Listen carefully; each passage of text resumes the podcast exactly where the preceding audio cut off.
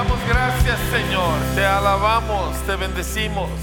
Porque eres bueno, Señor. Porque haces mucho más de lo que nosotros merecemos, de lo que nosotros inclusive esperamos. Mucho más abundantemente de todo lo que pedimos o entendemos según el poder que opera en nosotros por Cristo Jesús. Y te damos gracias. Levanta tus manos un momento. Tú personalmente toma unos segundos para dar gracias. Gracias de todo corazón, Señor, por tu bondad, por tu cuidado, Señor, por tus sorpresas. Gracias, Señor. Gracias, Señor, porque estamos cerca por la sangre de Jesús. Gracias porque hemos sido hechos cercanos, Señor. Cuando estábamos perdidos, Señor, y ahora somos tuyos. Gracias, Señor. Te bendecimos, te alabamos. Amén. Amén. Pues no sé si ya saludó a alguien, pero voltee con alguien, quítese la máscara tantito, nada más para que sepan quién es, ¿sí? Y bendiga a alguna persona. Y vamos a, a tomar nuestros asientos.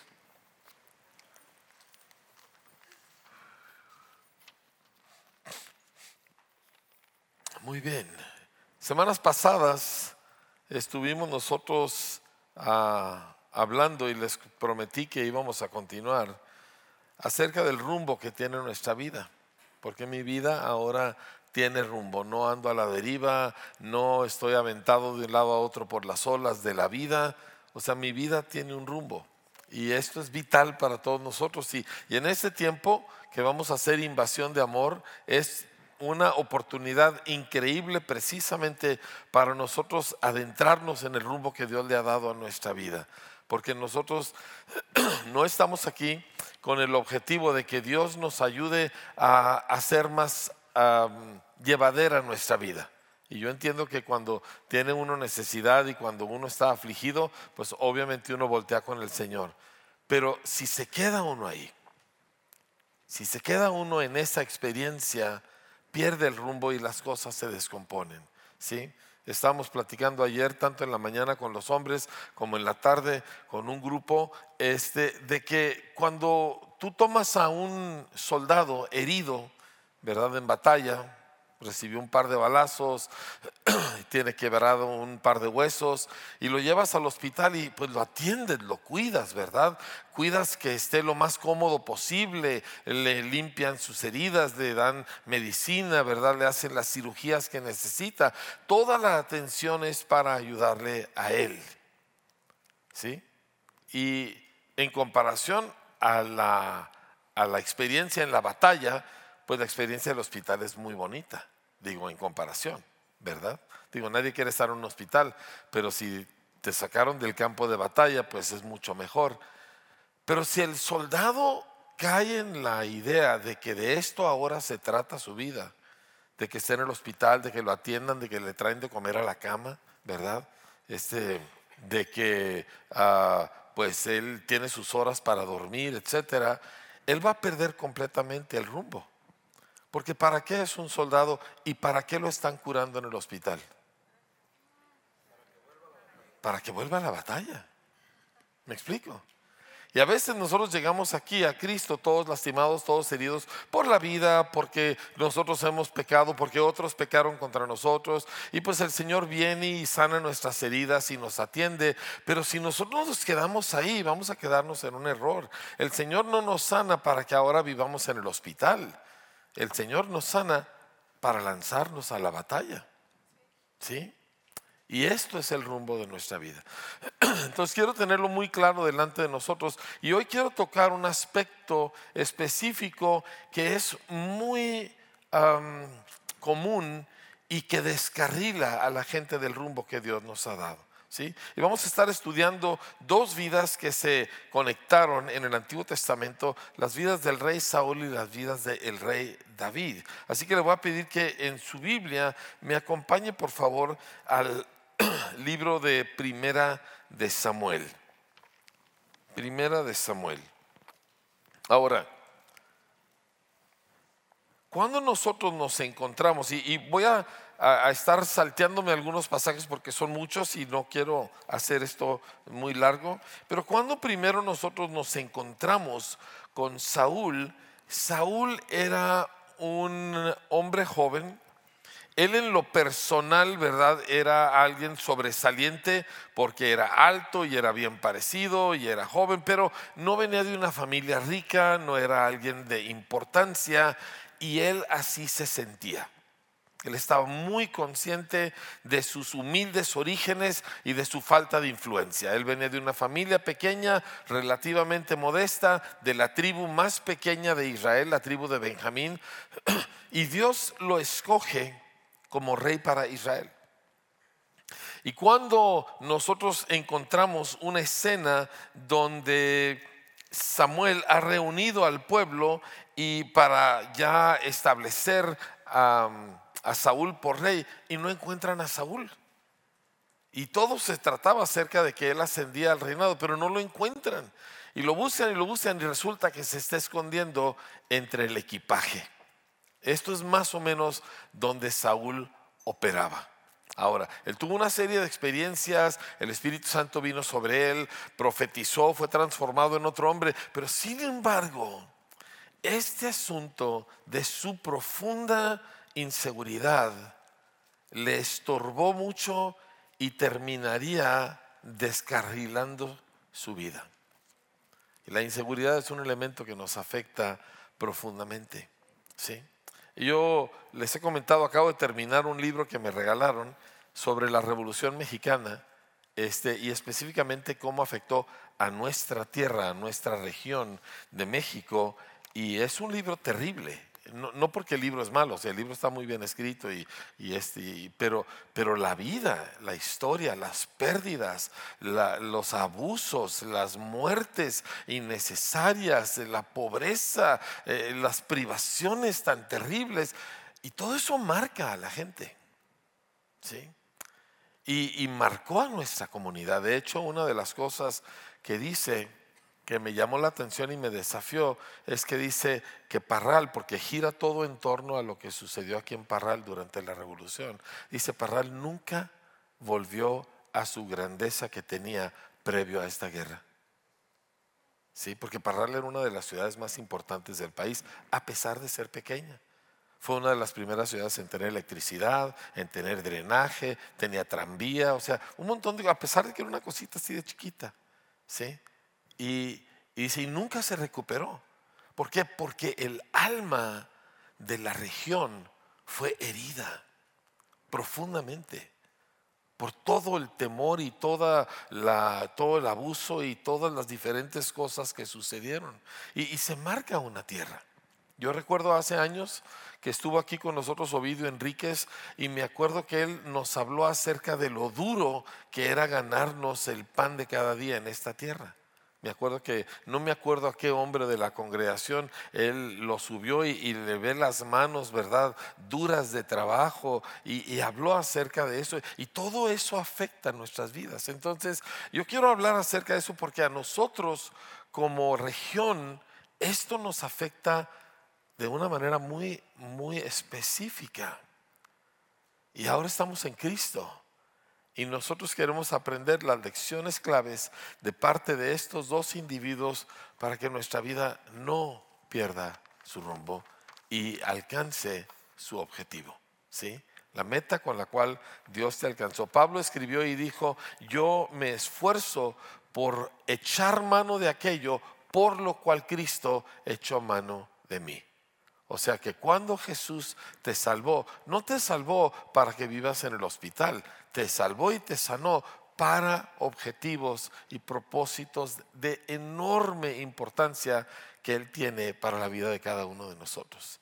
Nosotros queremos participar de eso y querer entrar en esa, en, esa realidad. Ok, entonces estamos nosotros aquí en Primera de Samuel, en el capítulo 15 hasta ahorita Saúl ha tenido ya un desliz, un error, porque eh, iban a salir a la guerra y antes de salir a la guerra tenía que venir el profeta y ofrecer el sacrificio.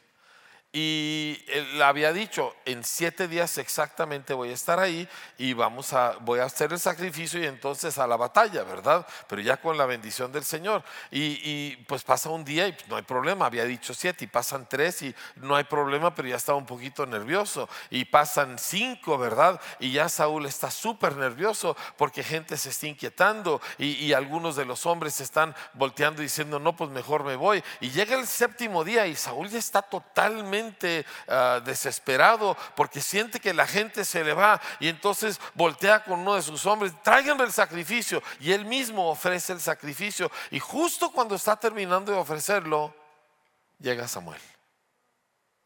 ¿Sí? Wayne Myers dice que Dios nunca llega tarde, pero ah, como pierde oportunidades de llegar temprano. ¿Sí? Pero siempre llega a tiempo. Y ahí fue el primer tropiezo eh, donde el reino de, de Saúl empezó a perder su rumbo. En el capítulo 15, Samuel le da instrucciones de parte del Señor a Saúl y le dice, ve y lleva a cabo el juicio de Dios contra Amalek. Versículo 2 dice, así ha dicho Jehová de los ejércitos, yo castigaré lo que hizo Amalek a Israel al oponérsele en el camino cuando subía de Egipto Ve pues y hiere a Amalek y destruye, escuche bien, todo lo que tiene. No te apiades de él, mata hombres, mujeres y niños, aún los de pecho, vacas, ovejas, camellos y asnos. Todo. O sea, erradica la huella de Amalek de sobre el planeta Tierra. Amalek históricamente es el enemigo acérrimo del pueblo de Dios. Y el pueblo judío el día de hoy, inclusive este es un punto muy importante en su entendimiento de la vida. Amalek representa todo lo que se opone a Dios y por lo tanto al pueblo de Dios. Saúl pues convocó al pueblo y les pasó revista en Telaim doscientos mil de a pie y diez mil hombres de Judá, o sea, un ejército enorme. Y viene Saúl a la ciudad de Amalek, puso emboscada en el valle y dijo Saúl a los ceneos, apártense, sálganse de entre Amalek para que yo no los destruya juntamente con ellos, porque ustedes sí mostraron misericordia a todos los hijos de Israel. Y luego dice, y Saúl derrotó a los amalecitas desde desde Avila hasta llegar a Shur, que está al oriente de Egipto, o sea, una región considerable, y tomó vivo a Agag, rey de Amalek. Pero todo el pueblo mató a filo de espada. Y Saúl y el pueblo perdonaron a Agag y a lo mejor de las ovejas y del ganado mayor, de los animales engordados, de los carneros y de todo lo bueno, y no lo quisieron destruir, mas todo lo que era vil y despreciable destruyeron. Le quiero leer cómo dice esto en la nueva versión internacional. El capítulo 15, versículo, versículo 9, dice, permítame.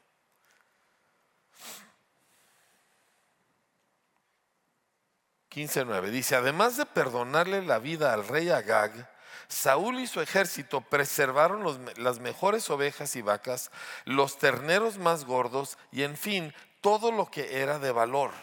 Nada de esto quisieron destruir, solo destruyeron lo que era inútil y lo que no servía. Y Dios había dicho, destruyan todo. Y aquí dos cosas suceden que vamos a ver en el desenlace. Uno tiene que ver con haber dejado vivo al rey Agag y otro tiene que ver con el hecho de que dejaron vivos los mejores animales. Y total, justo cuando esto sucede, Dios habla a Samuel. Samuel estaba a muchos kilómetros de distancia. Pero las cosas que vivimos están abiertas a los ojos de Dios. Y vino palabra del Señor a Samuel diciendo, me pesa haber puesto por rey a Saúl, porque me ha dejado, dice, y no ha cumplido mis palabras. Y se apesadumbró Samuel, dice, y clamó al Señor toda aquella noche. Madrugó luego Samuel para ir a encontrar a Saúl por la mañana y le fue dado aviso a Samuel diciendo, Saúl ha venido a Carmel, a Carmel el monte Carmel, y he aquí se levantó un monumento y dio la vuelta y pasó adelante y descendió a Gilgal. Vino pues Samuel a Saúl y Saúl le dijo, bendito seas tú del Señor, yo he cumplido la palabra del Señor. Estamos tratando con un hombre con profundas ah, temores e inseguridades. Y este hombre hace varias cosas. Uno, deja con vida al rey Agag. ¿Por qué? Porque era costumbre de los reyes, perdón, que cuando ellos vencían a otro rey lo tomaban como esclavo.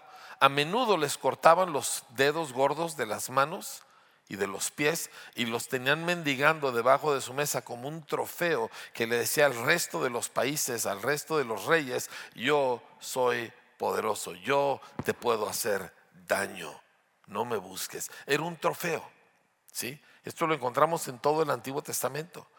Y este era el primer rey que él derrotaba completamente y lo tomó como trofeo para sí. Y luego va y se hace un monumento para decirle a su pueblo, porque esto lo hizo dentro de Israel, ya ven, si soy el rey y si puedo y si gano. Y gente que es insegura siempre está compensando, ¿sí? Siempre está tratando de tapar su propia inseguridad con acciones, con posesiones, ¿verdad? O sea, tú lo ves en la persona ah, que no tiene dinero, pero se compra un vehículo grandote, caro, lo debe toditititito, ¿verdad? Pero se siente grande. Es más, tú lo ves en un chavo que le prestan el carro de su primo rico y anda por la ciudad paseándose como si fuera suyo. Y todo lo que está haciendo es cubriendo sus temores y sus inseguridades. Y esto, mis amados, es una plaga que desvía al creyente del propósito de Dios. Este era un hombre con propósito. Este era un hombre que tenía un llamado de Dios, tenía todo el respaldo de Dios, tenía el Espíritu de Dios y tenía objetivos que Dios le había marcado y promesas enormes sobre su vida. Y sin embargo, por no encarar la inseguridad de su vida de la manera correcta, que luego vamos a ver cómo es eso, su vida se desvió. Y llega Samuel con él. En el capítulo 15, versículo, bueno, nuevamente el 13, cuando llega Samuel y primero que nada Saúl le dice, ya lo hice, ya lo logré, gloria a Dios, aquí estoy, estamos en victoria, ¿verdad? Y, y, ¿cuántos saben que el que hace mucho ruido a veces tiene pocas nueces? Sí, ¿verdad? Y Samuel entonces le dijo, ¿y entonces qué es este balido de ovejas? Y bramido de vacas que yo oigo. ¿Por qué oigo este ruido? Y Saúl respondió, de Amalek los han traído, porque el pueblo perdonó lo mejor de las ovejas y de las vacas. ¿Se acuerdan quién hizo esto en Génesis capítulo 3?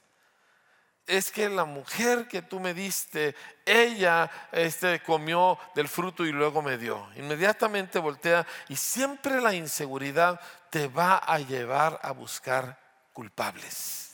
Si tú estás buscando culpables, el problema no es quién tiene la culpa, el problema es lo que te provoca a buscar culpables. ¿Sí? Y una persona insegura siempre va a encontrar que alguien más tiene la culpa, alguien más es el responsable.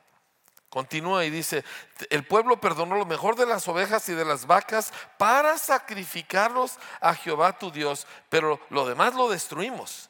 Entonces dijo Samuel a Saúl, déjame declararte lo que el Señor me ha dicho esta noche. Y Samuel, perdón, Saúl le dice, ok. Y dijo Samuel, aunque eras pequeño en tus propios ojos. Ese fue su punto de partida. Ese es nuestro punto de partida. Todos. Porque todos nosotros tenemos una fundamental inseguridad por algo en nuestra vida. Puede ser algo personal, puede ser algo físico, puede ser algo que viene de cómo funcionó nuestra familia, o puede ser simplemente porque el mundo es malo y el diablo es malo y aquí estamos nosotros. Pero todos tenemos este punto de partida. Aunque eras pequeño en tus ojos, no has sido hecho jefe de las tribus de Israel y el Señor te ha ungido por rey sobre Israel y el Señor te envió en misión. O sea, este es un hombre con el favor de Dios y con propósito en su vida. Y te envió en misión y dijo, ve y destruye a los pecadores de Amalek y andes guerra hasta que los acabes. ¿Por qué pues no has oído la voz del Señor, sino que vuelto al botín has hecho lo malo ante los ojos del Señor?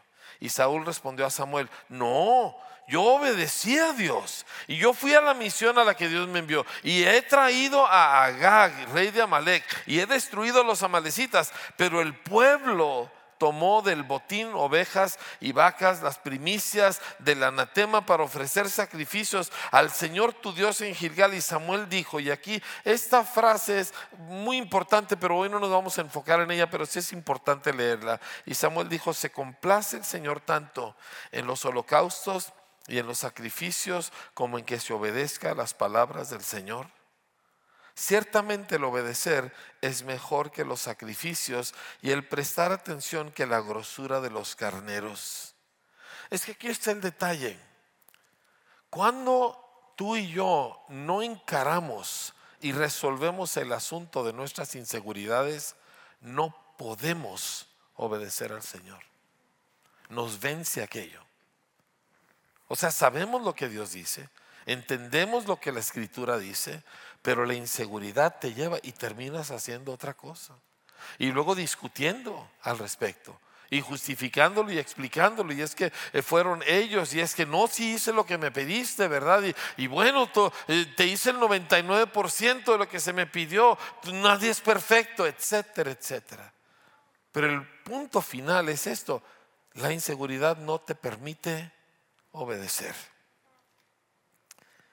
Termina Samuel diciéndole, porque como pecado de adivinación es la rebelión y como ídolos e idolatría es la obstinación, por cuanto tú desechaste la palabra del Señor, Él también te ha desechado para que no seas rey. Y aquí vemos otro elemento de la inseguridad. No reacciona hasta que llega la consecuencia.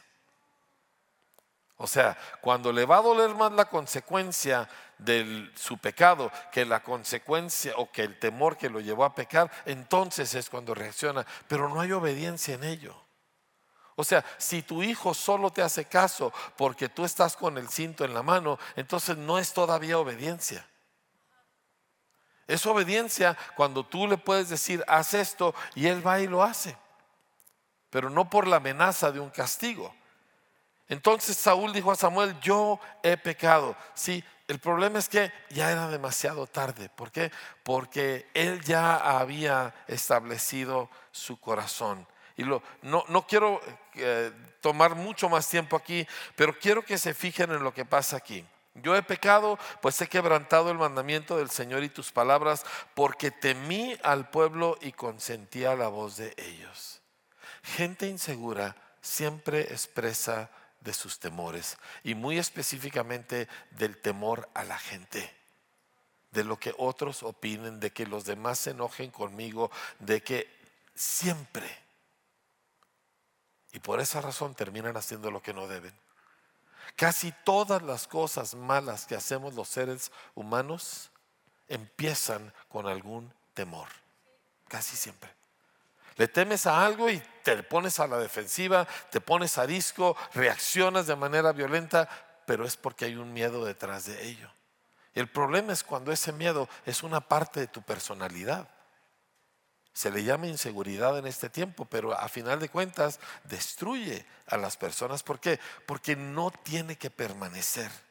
Así que él responde y le dice, por favor, dice, perdona pues ahora mi pecado y vuelve conmigo para que adore al Señor. Y Samuel respondió a Saúl, no volveré contigo porque desechaste la palabra del Señor y Dios te ha desechado para que no seas rey sobre Israel. Y dando la vuelta a Samuel para irse, Saúl se agarra de la punta de su manto y éste se rasgó. Entonces Samuel le dijo, Dios ha rasgado hoy de ti el reino de Israel y lo ha dado a un prójimo tuyo mejor que tú.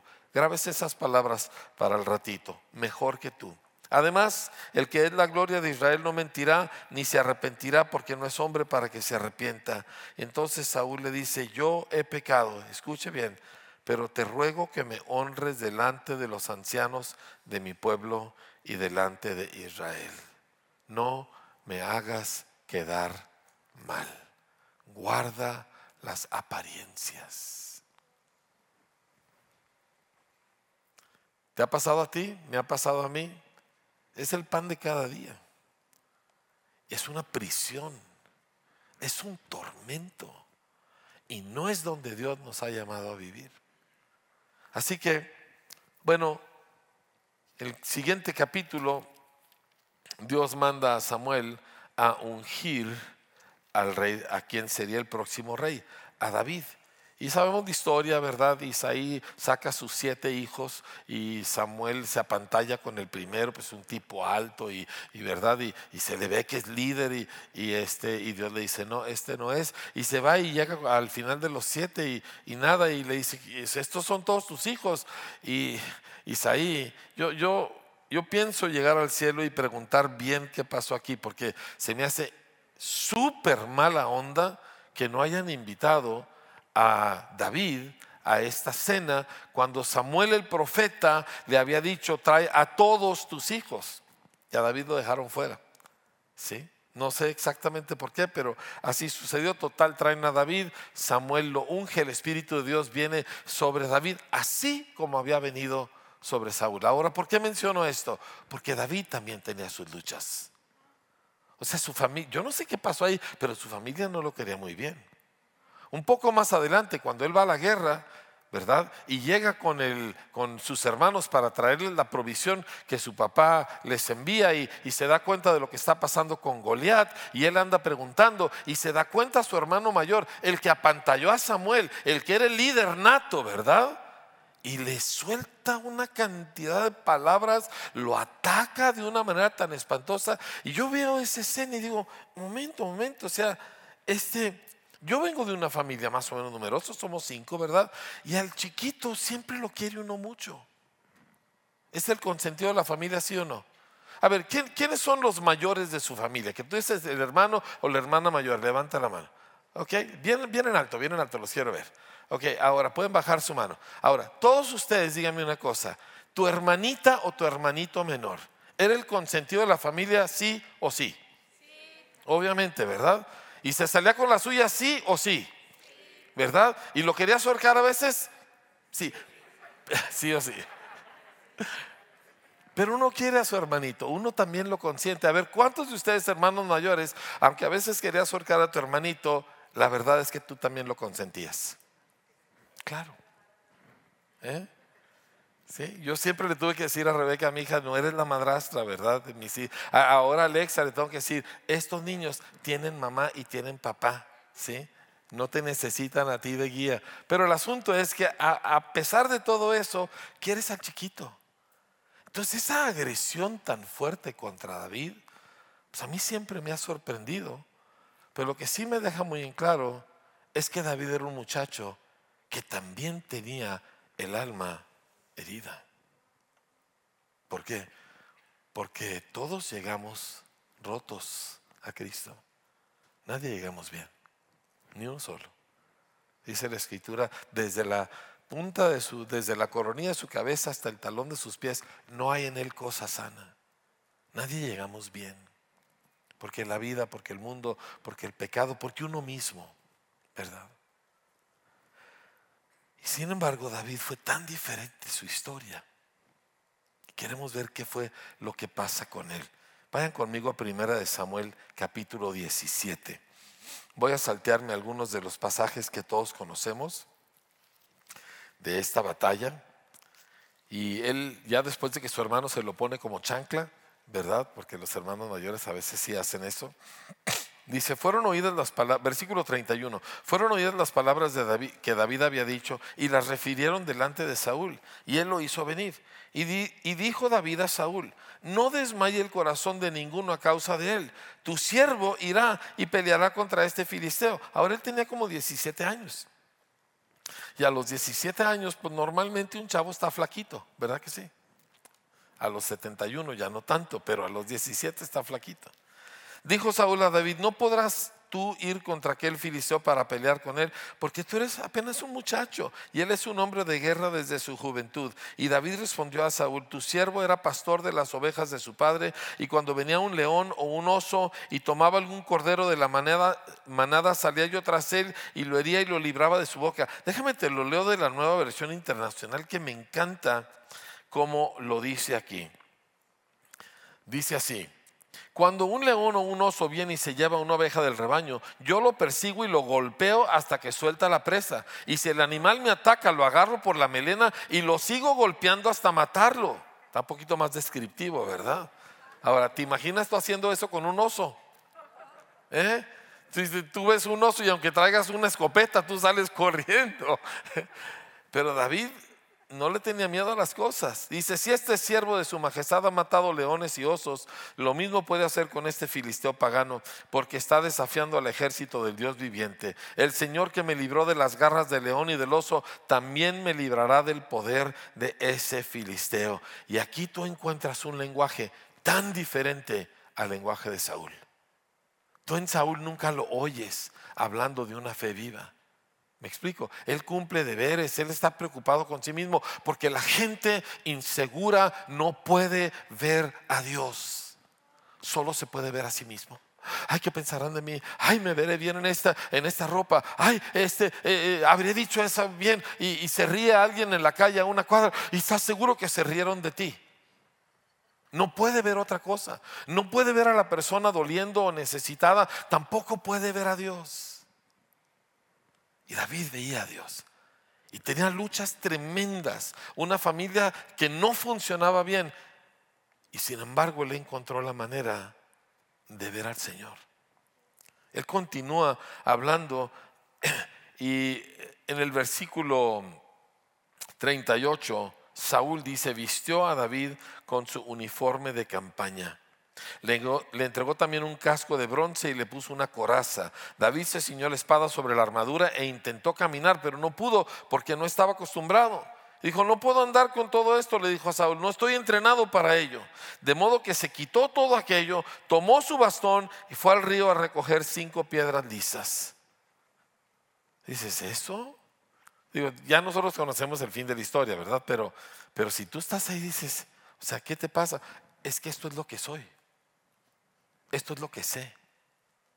Y Dios no necesita que tú tengas una armadura y que tú te disfraces de un gigante para usarte. Dios quiere usar lo que tú eres. Porque la diferencia no la hace que tú logres apantallar a otro, la diferencia la hace en que lo poquito que tú eres lo consagras al Señor y Dios usa eso para destruir toda la oposición, para cambiar todas las circunstancias, para darle una victoria al pueblo. A mí se me hace eso impresionante. ¿Me entiendes? Una persona insegura, sí, dame la armadura, ¿verdad? Porque pues voy a salir y me van a ver y, qué van a pensar y, deje usted el enemigo, todos de Israel, ¿verdad? Yo llego ahí con unas piedritas en el, en el zurrón de, la bolsita de pastor que tenía y su onda, ¿verdad? Y yo llego ahí, se van a atacar de risa pero es lo que era. Es lo que Dios le había dado. Y la pregunta es, no es que Dios le ha dado a tu vecino, no es lo que Dios le ha dado a tu Saúl. O sea, ¿qué te ha dado Dios a ti? Dice, yo no soy nada. Bueno, casi nada, es cierto, ¿verdad? Sí, pero en ese casi nada, ¿qué tienes? Pues X, pues eso. Digo, piensen en Moisés. Moisés tenía un problemón, estaba tan acomplejado por el fracaso de su vida que se había vuelto tartamudo. En su juventud fue poderoso en palabra y en obras, pero ahora pues estaba todo acomplejado, 40 años en el desierto, ni siquiera tenía ovejas propias, estaba atendiendo las de su suegro, que eso no se me hace como el mejor momento de la vida de alguien, ¿verdad? Y cuando se le aparece el Señor, eh, eh, él quiere huir y Dios le dice, te voy a enviar para liberar al pueblo. Y dice, yo no sirvo para nada. Y dice, ¿qué tienes en la mano? Eh, pues estoy totalmente amolado. Ni siquiera estas tristes ovejas son mías. Sí, sí, pero ¿qué tienes en la mano? Un palo. Pues con ese palo vas a liberar a tu pueblo. Y Dios te está preguntando a ti, ¿qué tienes tú en la mano? Es que yo no soy nadie, es que yo no sirvo para nada, es que yo soy pobre, es que yo no me eduqué, es que X y Y. ¿Qué tienes, no te pregunté qué no tienes, no te pregunté qué tiene la persona que te apantalla, te pregunté qué es lo que sí tienes, porque eso es lo que Dios va a usar. Dios no necesita que tú tengas un batallón, un palo es suficiente, un par de piedritas es suficiente, ¿me entiendes? Es todo lo que Dios está requiriendo. Y si tú consagras eso al Señor y le crees al Señor, de repente cambia todo. amados, mire, yo quiero que entienda, yo soy amante de la historia. Y el leer historia, y me he puesto a investigar no solamente en este libro que leí, sino me he puesto a buscar por otras fuentes, y, y, es tan trágica la historia. Simplemente en la Revolución Mexicana, México tenía 15 millones de habitantes todo el país cuando empezó la revolución. Para el final de la revolución le quedaban 14 millones. O sea, tomando en cuenta todos los niños que hayan nacido, y aún así decreció un millón la población. O sea, uno de cada 15 personas murió en esa guerra. Destrozó a la nación, destrozó a esta ciudad en particular. ¿Me explico? Y nosotros vamos a, sobrevivir, entre tanto esperar que más o menos no pase mucho más, o estará, o será que Dios nos puso aquí porque Él quiere efectuar un cambio a través de mucha gente que llegó con el alma rota. Querrá Dios usar a pequeños Davides con todos sus complejos y a Moiséses con todos sus temores y sus fracasos, y a Marías Magdalenas, ¿verdad? Y a mujeres halladas en adulterio, y a saqueos, ¿verdad? Que eran despreciados por todo el pueblo. Querrá Dios usar a esa gente para traer un cambio a la gente que nos rodea. Es que si tú lees tu Biblia, Dios nunca usa a los grandes y a los poderosos. Ya, ¿Cuántos ya empezaron a descubrir eso al leer la escritura? Dios nunca usa a la gente wow. A toda esa que le tenemos en vida, a la que ves en Facebook y dices, ay, yo quisiera estar ahí, ¿verdad? Sí, Dios no usa a esa gente. Ay, pero ellos tienen un yate, pero Dios no los usa. No cambian la vida de nadie. ¿Me explico? Y a gente como nosotros, la cosa cambia. me voy a adelantar un poco al capítulo 18 de, de Primera de Samuel. Y quiero que veamos rápidamente un detalle o dos más y luego quiero que veamos a David, ¿sí? Porque Jesús, uno de sus títulos principales es el hijo de David. Por eso la vida de David es tan importante para nosotros, porque Jesús la consideró tan valiosa que la usa como título. ¿Me entiende? Entonces, capítulo 18, versículo 6. Bueno, ya venció, ya mató a, Goliat, ¿verdad? A mí me encanta eso, ¿verdad? Agarró, tiró la piedra. Yo no sé si él tenía buena puntería. Yo pienso más bien que un ángel a medio aire agarró la piedra y se le estampó a Goliat. Y se acabó. Yo creo que él pudiera haber cerrado los ojos y tirado y el ángel hubiera pescado la piedra donde iba. Y, y Goliat estaba frito ante la fe de este muchachito acomplejado. ¿Sí? Diga conmigo muchachito acomplejado. Diga, yo fui uno de esos. Órale.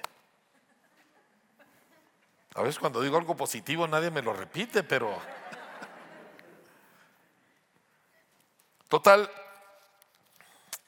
versículo 6, aconteció que cuando volvían ellos, cuando David volvió de matar al filisteo, salieron las mujeres de todas las ciudades de Israel cantando y danzando para recibir al rey Saúl con panderos, con cánticos de alegría y con instrumentos de, de, música. Y cantaban las mujeres que danzaban y decían, Saúl hirió a sus miles y David a sus diez miles. Y oh, híjole. Y se enojó Saúl en gran manera y le desagradó este dicho y dijo a David dieron diez miles y a mí miles, no les falta más que el reino, no le falta más que el reino. Y desde aquel día Saúl no miró con buenos ojos a David. Inseguridad, te lo, nuevamente te lo quiero leer de aquí de la traducción Nueva Versión Internacional. y dice así, disgustado por lo que decían, Saúl se enfureció y protestó. A David le dan crédito por diez miles, pero a mí por miles. Lo único que falta es que le den el reino. Y a partir de esa ocasión, Saúl empezó a mirar a David con recelo. Gente insegura tiene celos. Gente insegura tiene envidia. Gente insegura no puede disfrutar el éxito de otra persona porque siempre se está mirando a sí misma. O sea, Dios acaba de librar a la nación, Dios acaba de vencer al más poderoso enemigo y Él solo puede ver dónde quedó Él. Si tú estás batallando con celos, si tú estás batallando con envidia, que es algo que nadie le gusta reconocer porque es vergonzoso. Pero si tú, cuando alguien hace algo bueno o alguien tiene un logro, tú lo criticas. Ah, sí, pero es que pues él es esto. Ah, sí, pero pues es que aquello, ¿me entiendes? Ah, pues cómo no, ¿verdad? Pues él tenía todas las ventajas. Todo eso nace de un corazón, de un alma insegura. Y, te destruye la vida. O sea, no puedes ni colaborar con el que logra algo si no estás tratando de tumbarlo. ¿Y no es eso la historia de nuestra nación? de que siempre estamos tumbando y el que está arriba, ah, pues es que antes decían ese se, se encontró un entierro, ¿verdad? Ahora no, no, pues es que lava dinero. Pero siempre encontramos la forma de no decir, no es que ha sido trabajador, organizado, honesto y, la gente confía en él y por esa razón le ha ido bien. No, eso no se dice. ¿Me explico? Y todo esto, familia, se resuelve de una manera no, no sencilla en el sentido de que no es, no es una fórmula, pero, pero no es complicado esto. ¿sí? El versículo 17 nada más continuamos nosotros viendo a Saúl empezando a hacer tretas, ¿verdad? En eh, dice al día siguiente el espíritu, no, espera, me estoy leyendo del versículo equivocado. Dice, un día Saúl dijo a David, aquí tienes a Merab, mi hija mayor, te la entrego por esposa con la condición de que me sirvas con valentía peleando las batallas del Señor. Suena positivo, ¿verdad? Suena como qué bien. Dice, Saúl pensaba, será mejor que no muera por mi mano, sino a mano de los filisteos. Gente insegura siempre está manipulando, siempre está haciendo tretas y trampas y, no puede hacer la cosa así, e, esto es lo que soy, así soy. No, no, siempre tiene que buscar por dónde saca ventaja, provecho, eh, eh, dora un poquito la píldora, ¿verdad? Este, adorna la verdad. Ahora, David, que también tenía sus luchas, lo encontramos nosotros en el capítulo 18, en el versículo 23, dice, Fíjense lo que dice, los criados de Saúl hablaron estas palabras a los oídos de David y David dijo, ¿les parece a ustedes que es poco ser yerno del rey siendo que soy un hombre pobre y de ninguna estima? O sea, empezaron en el mismo lugar, los dos. En otra traducción dice, si yo nomás soy un plebeyo, dice, ¿cómo va a convertir en yerno del rey? ¿Qué les pasa? Pero el asunto es que se convierte en yerno del rey, pero el rey sigue con todo el afán de destruirlo y de matarlo. Y un día manda gente para, para tomarlo y, y fusilarlo. Y uno de ellos se encuentra precisamente en este capítulo donde eh, ya él está viviendo con su esposa Mical y Saúl manda hombres para arrestarlo, para entonces matarlo y eh, él logra escapar. Pero muy interesantemente, en medio de esta vida tan agitada, David encontró la manera de escribir sus oraciones. Y yo creo que Dios le dio esa gracia porque sabía que nosotros íbamos a necesitar saber cómo Él se conectaba con Dios en medio de tanta cosa. ¿Me entiendes?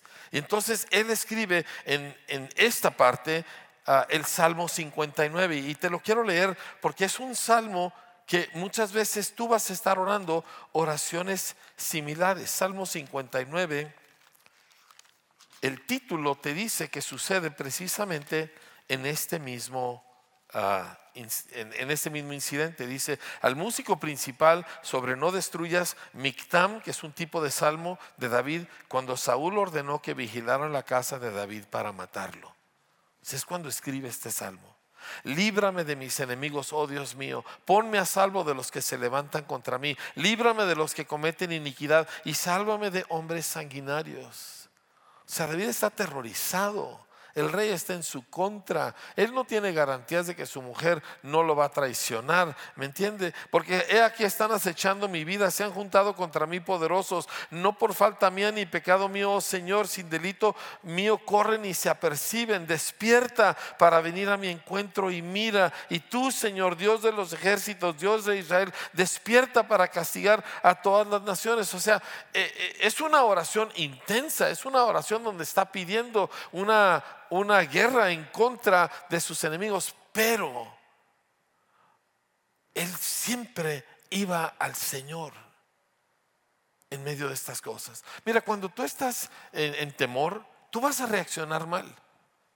Tú y yo y todo el mundo reaccionamos mal cuando el miedo nos agarra. La pregunta es a quién vas con esa mala reacción. A Dios no le afecta que tú tengas un tiempo de oración horrible en el sentido de que despotricas y dices y gritas y te quejas y le echas la culpa a Tomás con tal de que lo hagas delante del Señor. Porque ahí Él puede hacer algo contigo. ¿Me entiendes? Hay salmos espantosos. Hay salmos donde piden que, no uno, muchos, donde mátalos, arrástralos, quiebrales los dientes, humíllalos. O sea, ¿es esto porque Dios quería actuar así? Es que estas eran las oraciones que salían de corazones temerosos en tiempos de amenaza. Todos reaccionamos mal por los miedos y las inseguridades, pero hazlo en el lugar donde Dios está, hazlo en el lugar secreto, no lo hagas con tu vecina, no lo hagas con tu hijo, no lo hagas con la gente que te rodea, no lo hagas contra el gobierno, contra el pastor o contra quien sea, hazlo en el lugar secreto donde está alguien contigo que puede hacer algo al respecto de lo que te está provocando esa reacción. No te quedas solo. Dios no está pidiendo que tú entres al lugar de oración. Oh Señor, yo vengo ante ti en toda justicia, amantísimo Padre Celestial. Él está esperando gritos. Él está esperando gente que se está volviendo loca. Él está esperando gente que, que habla cosas indebidas. Ve la historia de Job. Digo, si alguien de ustedes no se quedó dormido al leer el libro de Job, ¿verdad? Porque está largo y aburrido. Pero Job dijo barbaridad y media. Y sus amigos dijeron puras cosas correctas. ¿Y a quién regañó Dios? A los amigos. Porque Job dijo barbaridad y media. Y claro que Dios le puso una arrastrada a él, ¿verdad? Pero Job fue honesto ante Dios. Y Dios intervino y cambió su corazón. Y Job terminó mucho mejor de lo que había estado antes. Lo mismo le pasó a David. Me salteo rápido al capítulo 21 de Primera de Samuel y con esto quiero este, ir terminando. En, el Sal, en Primera de Samuel 21 encontramos a David que ya huyó de Saúl. Ya de plano ya no se puede quedar. Ya lo ha tratado de matar varias veces, ¿verdad? Tres veces le ha aventado lanzas para ensartarlo en la pared. O sea, ya no se puede quedar ahí.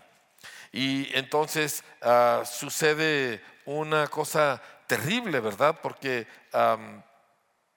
él se va primero con el sacerdote y, después de eso se va a Gat.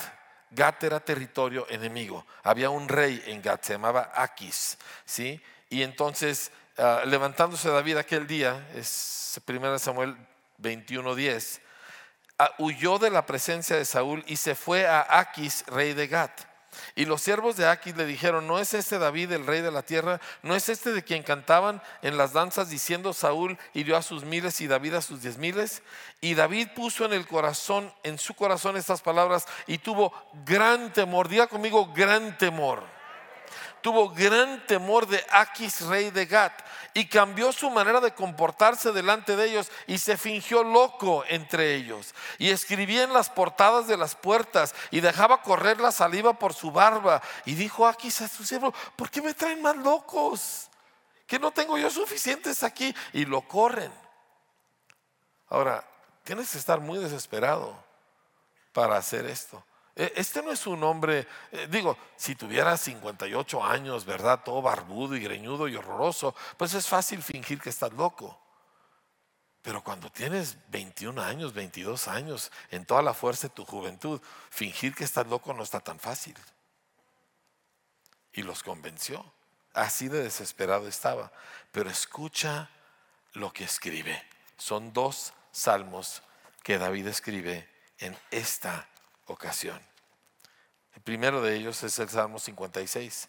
Dice, este es un mictam de David cuando los filisteos lo prendieron en Gat.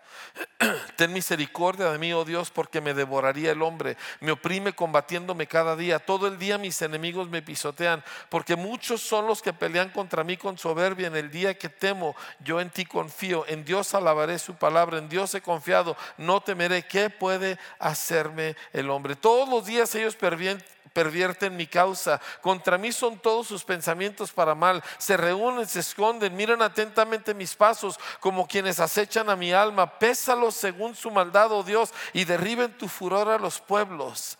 Mis huidas tú has contado. Pon mis lágrimas en tu redoma. ¿No están ellas en tu libro? Sean luego vueltos atrás mis enemigos el día en que yo clamaré. Esto sé, que Dios está por mí en Dios alabaré su palabra, en el Señor su palabra alabaré, en Dios he confiado, no temeré. ¿Qué puede hacerme el hombre? O sea, él está fingiendo de loco, él está deambulando por todo el lugar, pero esto es lo que está saliendo de su corazón hacia Dios. La vida es dura para todos y la hacemos más dura nosotros con todas las cosas que traemos. Es cuando, tú tienes una, una, herida en tu cuerpo, ¿verdad? Una vez yo me corté aquí, me tuvieron que poner 10 puntos, me dolía mucho el brazo, no podía hacer las cosas más sencillas, no podía levantar mi Biblia con ese brazo. Una herida te incapacita. Y nosotros somos gente que viene así. Y sin embargo, su respuesta para con Dios el voltear y apegarse al Señor. Estas son las claves de la vida. Termina con el Salmo 34 que también escribió aquí. Dice Salmo de David cuando mudó su semblante delante de Abimelech y él lo echó y se fue. Esto lo escribió ya cuando lo corrieron. Bendeciré al Señor en todo tiempo su alabanza estará de continuo en mi boca. En el Señor se gloriará mi alma, lo oirán los mansos y se alegrarán. Engrandezcan al Señor conmigo y exaltemos a una su nombre.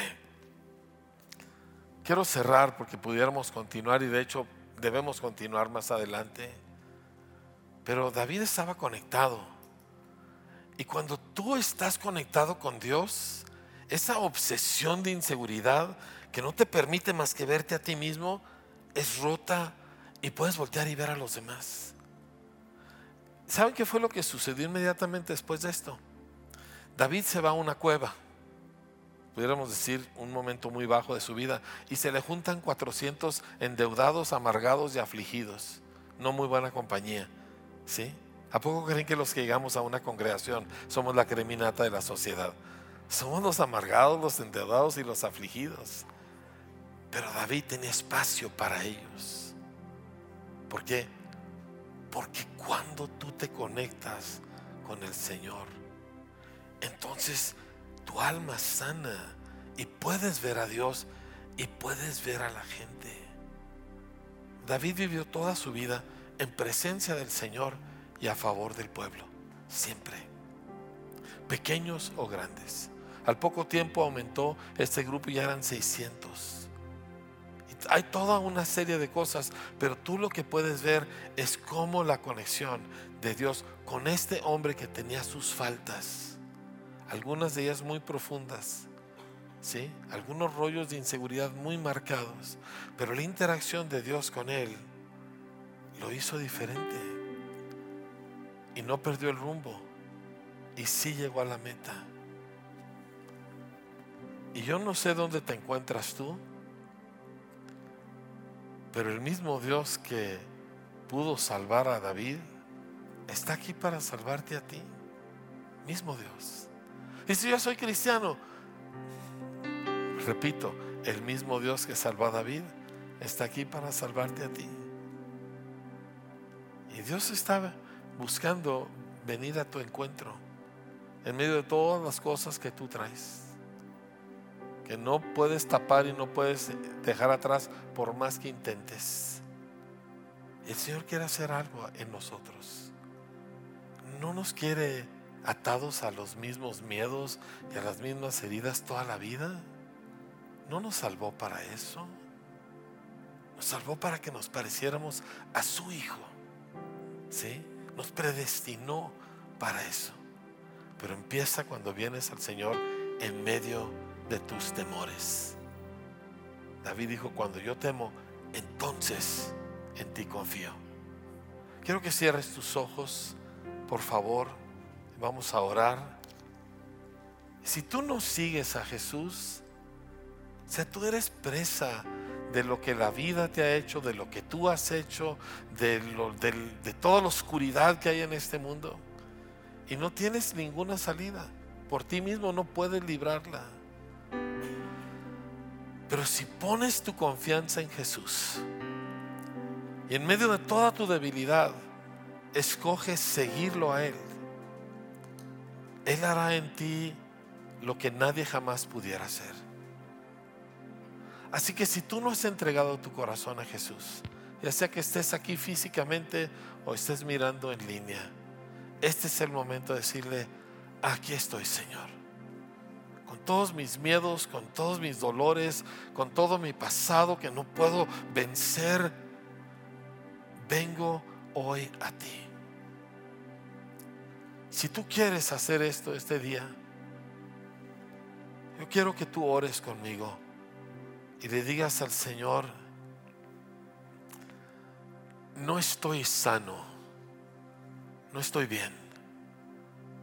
Hay muchas cosas Señor, que me han deshecho la vida y, estoy lleno de muchos miedos, aunque trato de, de aparentar otra cosa.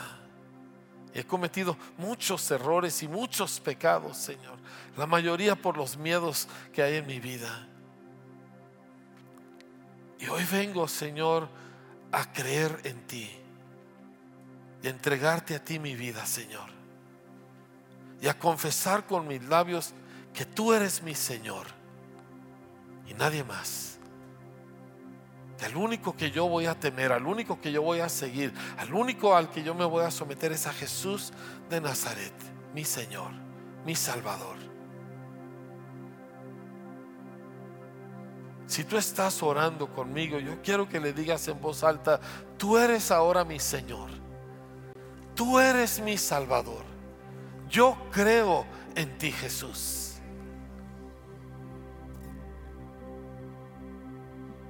Permíteme orar por ti.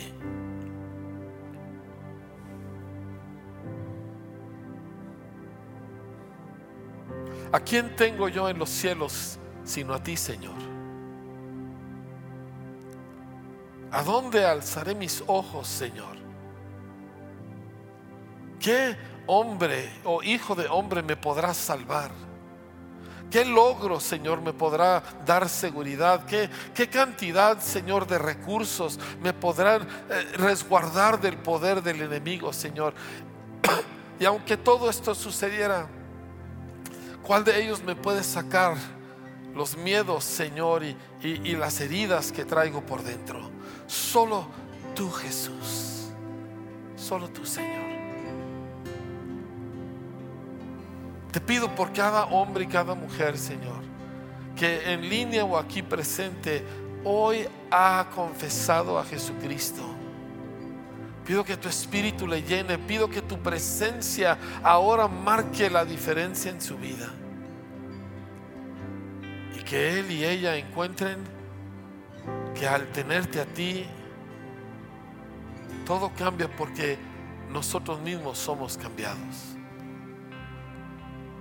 Bendícelos, guárdalos en el nombre de Jesús. Ahora yo quiero hacer una última oración con los que ya seguimos a Cristo. Y si tú te das cuenta al estar escuchando esto, que estás perdiendo rumbo, ¿por qué? Porque tus miedos y porque tus envidias y porque tus complejos y porque todas esas cosas no están resueltas. Pues yo quiero darte la buena noticia que hay alguien que sabe cómo resolver todo esto. Y si tú quieres presentarte ante Él el día de hoy, decirle, Señor, ven y, sáname, Señor. Yo, yo estoy en esa condición, pero vengo a ti. Si tú quieres hacer eso, ¿por qué no te pones de pie conmigo y vamos a orar, iglesia? Señor, somos nosotros hijos de una tierra muy dañada, Señor. Y descendemos de una raza, Señor que fue herida por su propio pecado. Y nosotros mismos, Señor, también lo hemos perpetuado y, y, la vida, Señor, con todas las cosas que hay en ella, ha marcado mi alma para mal, Señor. Me ha llenado de temores y inseguridades y cosas, Señor, que yo no tengo el poder para vencer. Ya estoy cansado de encubrirlas y por lo menos ante ti, Señor, voy a ser abierto. Ante ti, Señor, voy a, exponer, voy a, presentarte mi alma en la condición en que se encuentra.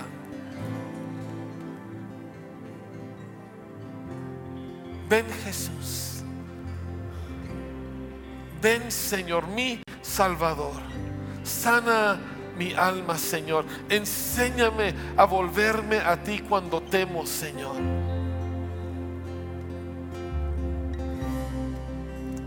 Padre, cuando veo a David con todos sus temores, buscándote, adorándote, Señor, sirviendo a, a tu pueblo, Señor, libre. Padre, yo te pido, yo también Tú prometiste darnos, Señor, las misericordias firmes a David, Señor. Y hoy yo te las estoy pidiendo. Porque yo, Señor, estoy aquí para ti, Señor. Y, y para que tú hagas de mí lo que tú quieres que sea. Aquello para lo cual tú me alcanzaste.